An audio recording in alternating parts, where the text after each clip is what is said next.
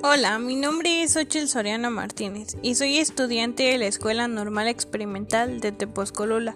Curso el cuarto semestre en la licenciatura de Educación Primaria.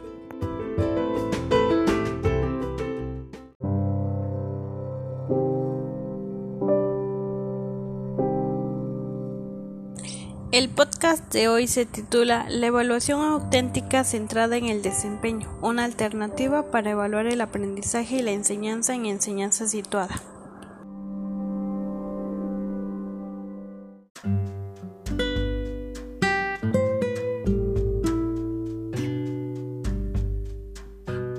La evaluación, centrada en el desempeño, demanda que los estudiantes deben demostrar que poseen ciertas conductas o habilidades.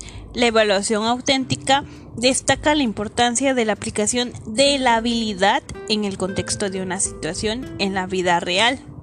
Al referirnos a la vida real, situación de la vida real, no es solo saber algo en la calle, fuera de la escuela, fuera del aula, sino que significa de desempeñarse significativamente en el mundo real, en situaciones que estén pasando, en escenarios que permitan la riqueza de que los alumnos han logrado comprender, solucionar o intervenir en relación con asuntos de verdaderos pertinencia y trascendencia tanto personal como social.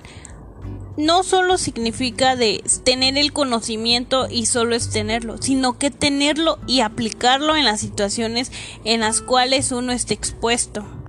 Una evaluación auténtica se centra en el desempeño de buscar evaluar lo que se hace, entender cómo ocurre el desempeño en un contexto y situación determinado.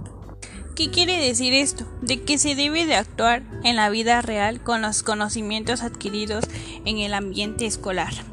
Hay diferentes tipos de evaluación de aprendizaje, los cuales los primeros son las pruebas subjetivos, en los cuales se tiene que tener una muestra del conocimiento logrado con un máximo de eficiencia y confiabilidad en el cual también se fomenta la memorización y pueden fomentar ciertas habilidades del pensamiento. La segunda son las pruebas orales, la cual se tiene que evaluar el conocimiento durante la instrucción misma, estimula la participación durante la instrucción, proporcionan al docente la retroalimentación inmediata acerca de la efectividad de la enseñanza. El tercero son las pruebas de ensayo, en las cuales se evalúan las habilidades del pensamiento o del dominio alcanzado en la organización, estructuración o composición de un cuerpo determinado de conocimiento. Fomentan las habilidades de pensamiento y el desarrollo de las habilidades de composición escrita. Y por último están las evaluaciones centradas en el desempeño o ejecución, las cuales evalúan la habilidad de trasladar el conocimiento, la comprensión y la acción. En estas destacan el empleo del conocimiento y las habilidades disponibles en contexto de solución de problemas importantes. Airacian describe cinco dominios de evaluación del aprendizaje, las cuales son las habilidades de comunicación, las cuales pueden ser ensayos escritos, presentaciones orales, pronunciación de un lenguaje extranjero. Habilidades psicomotrices, la disección de una rana, el manejo de instrumentos de dibujo geométrico. Actividades atléticas, cachar una pelota, saltar una valla, nadar, etc. Adquisición, aplicación de conceptos, los cuales pueden ser circuitos abiertos, cerrados, identificar las sustancias químicas conocidas, generalizar a partir de datos experimentales, etc. Habilidades afectivas y sociales, compartir juguetes o instrumentos para el trabajo escolar, saber trabajar en grupos colaborativamente y mantener el autocontrol. Las evaluaciones auténticas están diseñadas para representar el desempeño real en el campo en cuestión. Las rúbricas son un elemento importante para nuestra formación, dado que con estas vamos a estar trabajando a lo largo de nuestra carrera profesional. Las rúbricas son guías o escalas de evaluación, en donde se establecen los niveles progresivos de dominio relativos al desempeño de la persona muestra de un proceso o producción determinada. Las rúbricas son instrumentos de evaluación auténtica, ya que sirven para medir el trabajo de los alumnos de acuerdo con los criterios de la vida real. Al realizar rúbricas no implica en que tenemos que tener resultados correctos o incorrectos. La finalidad de tener una rúbrica y de realizar una rúbrica es tener presente en qué grado de desempeño se encuentra el alumno. Las rúbricas evalúan el desempeño, las cuales establecen los niveles de dominio. Estos son cualitativo y cuantitativo. El cualitativo se refiere a los novatos y expertos y cuantitativo son las puntuaciones numéricas. Para que una rúbrica se pueda decir que es óptima, se deben de responder a dos preguntas. ¿Qué aspectos caracterizan la ejecución de un especialista o experto? ¿Y cuáles son las características que distinguen entre una ejecución excelente, buena, promedio o deficiente? Las rúbricas ayudan a definir en qué consiste la calidad de los aprendizajes, lo que permite que los alumnos y profesores realicen juicios reflexivos sobre su trabajo y el de los demás. También ayudan a los profesores a incrementar la propia calidad de su enseñanza, dado que les permite focalizar y destacar los aspectos particulares que desean modelar en sus alumnos. Y lo más importante, permite mejorar y supervisar el desempeño del alumno al establecer expectativas claras y criterios concisos para lograr dichas expectativas. Para la elaboración y calificación de rúbricas se debe de determinar las capacidades o competencias que pretende desarrollar en los alumnos, examinar modelos, seleccionar los criterios de evaluación, articular los distintos grados de calidad, compartir y validar la rúbrica con los estudiantes, utilizar la rúbrica como recurso de autoevaluación y evaluación por pares, evaluar la producción final y conducir la evaluación del docente y comunicar lo procedente con la misma rúbrica que han venido trabajando los estudiantes. Para elaborar una rúbrica se deben de establecer los niveles de desempeño progresivamente, de menor a mayor complejidad y calidad de la ejecución. Se puede generar y jerarquizar tomando en consideración los objetivos curriculares y la meta establecida en términos de que los alumnos podrán lograr en una secuencia o ciclo de enseñanza determinado los cuales puede partir de novato, intermedio, avanzado y experto. Al estar trabajando con rúbricas ponderadas, la calificación puede otorgarse al dar el mismo peso o calificación a los diferentes criterios, los cuales el puntuaje puede ser de 1, 2, 3 y 4.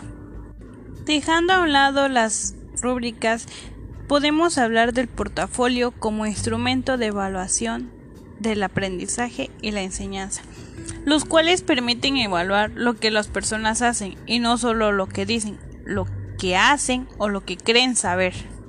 Los portafolios permiten identificar el vínculo de coherencia entre los saberes conceptual y procedimental, entender cómo ocurre el desempeño en un contexto y situación determinada o seguir el proceso de adquisición y perfeccionamiento de determinados saberes o forma de actuación. Airacian define que el portafolio es una selección de trabajos académicos que los alumnos realizan a través de su ciclo o curso escolar y se ajustan a un proyecto de trabajo dado. Las evaluaciones mediante los portafolios son evaluaciones de desempeño en determinadas situaciones, dado a que los estudiantes tienen que demostrar que son capaces de ejecutar determinadas tareas ya que se evalúa el conocimiento procedural, no solo el declarativo al incursionar, incluso a la actitud y disposición hacia el trabajo realizado. Los trabajos que pueden integrar un portafolio de evidencias son muy diversos. Pueden ser ensayos, series de problemas, trabajos artísticos, exámenes, proyectos específicos, comentarios de algunas lecturas, autorreflexiones, hojas de trabajo, videos, entre otras cosas. Los portafolios del alumno permiten supervisar el avance de los alumnos a lo largo del ciclo educativo, ayuda a los alumnos a evaluar su propio trabajo y a identificar sus logros y problemas. Así como hay portafolios del alumno, también hay portafolios del profesor, los cuales en estos está el desempeño y producción como enseñante. Consiste en una selección o colección de trabajos o producciones elaborados por los profesores de manera individual o colectiva, enfocados a la planeación, conducción o evaluación del proceso de enseñanza-aprendizaje de los alumnos, realizados en el transcurso de un ciclo o curso escolar, con base en alguna dimensión temporal o de acuerdo con un proyecto de trabajo dado. Así como hay portafolios para alumnos, maestros, también hay portafolios electrónicos, los cuales con estos los alumnos logran expandir su experiencia utilizando las herramientas digitales, en los cuales se pueden agregar fotografías, videos y autograbaciones. Igual, al realizar portafolio de evidencia, los alumnos aprenden de una manera diversa, ya que tienen que desarrollar sus habilidades informáticas, artísticas y electrónicas. Los elementos que tiene que tener un portafolio electrónico deben de ser el título y la identificación, en donde se muestra el nombre del estudiante, curso, profesor, tema del proyecto abordado, entre otros. El contenido, el cual incluye el menú o el índice del contenido de portafolios, la información, las cuales son los trabajos realizados por el alumno, el texto dirigido al observador del portafolio y las respuestas del observador. La autoevaluación se puede tomar como la forma de una retroalimentación autogenerada que conduzca al alumno a valorar su propio trabajo de manera lúcida, honesta y con un nivel de introspección y reflexión bastante profundo. Wasserman plantea que la evaluación auténtica reemplaza a las pruebas formales y escritas, ya que se tiene que hacer acopio de mucha más información sobre el aprendizaje de los alumnos para de esta manera otorgar una calificación final.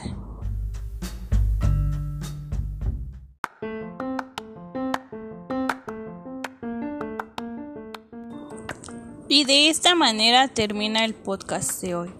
Espero y haya sido de su agrado.